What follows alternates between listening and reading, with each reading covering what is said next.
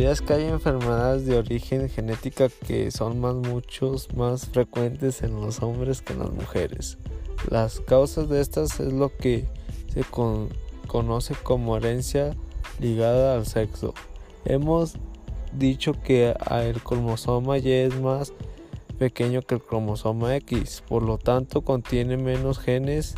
De hecho, los genes del cromosoma Y prácticamente caben señalar que las cromosomas sexuales en el sexo femenino son homologadas por el que consiste un par bastante similar en forma, tamaño y genes. En el sexo masculino el cromosoma sexual Y es muy pequeño, apenas tiene unos cuantos genes por el que no constituye una pareja con el cromosoma X.